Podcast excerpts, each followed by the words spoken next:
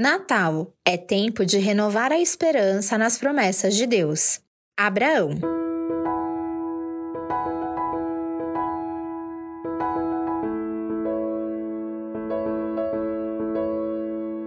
Outro personagem muito conhecido dentre o povo de Deus é Abraão.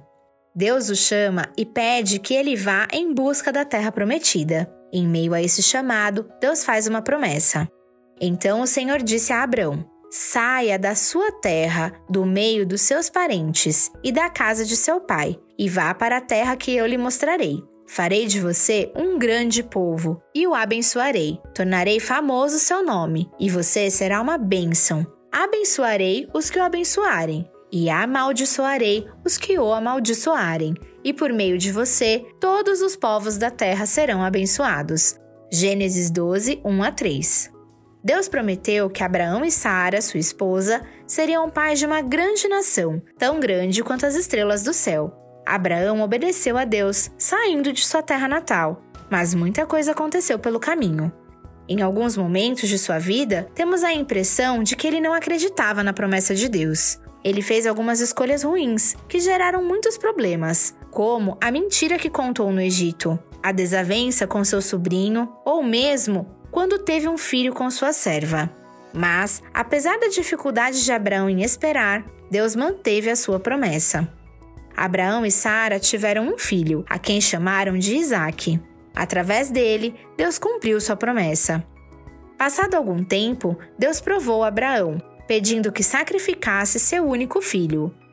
Então disse Deus: Tome seu filho, seu único filho, Isaque, a quem você ama, e vá para a região de Moriá. Sacrifique-o ali como holocausto num dos montes que lhe indicarei.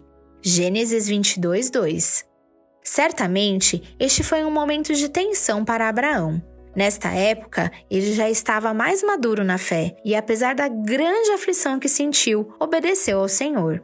Neste ponto da história, já não fazia nenhum sentido Deus pedir que Abraão matasse Isaac. Afinal, como Deus cumpriria sua promessa de uma grande descendência se Isaac era o único filho de Abraão com Sara? De qualquer modo, Abraão já havia provado da fidelidade de Deus e sabia que poderia confiar nele. Abraão estava a ponto de sacrificar seu único filho por amor e obediência a Deus, mas foi interrompido.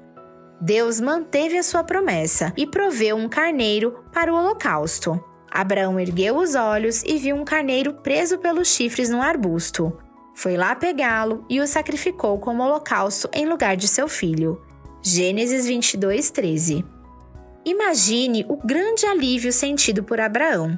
Ele provou que podemos ter esperança, pois Deus mantém as suas promessas. O mesmo Deus que agiu em favor de Abraão promete em Isaías 40, 29 a 31. Ele fortalece o cansado e dá vigor ao que está sem forças.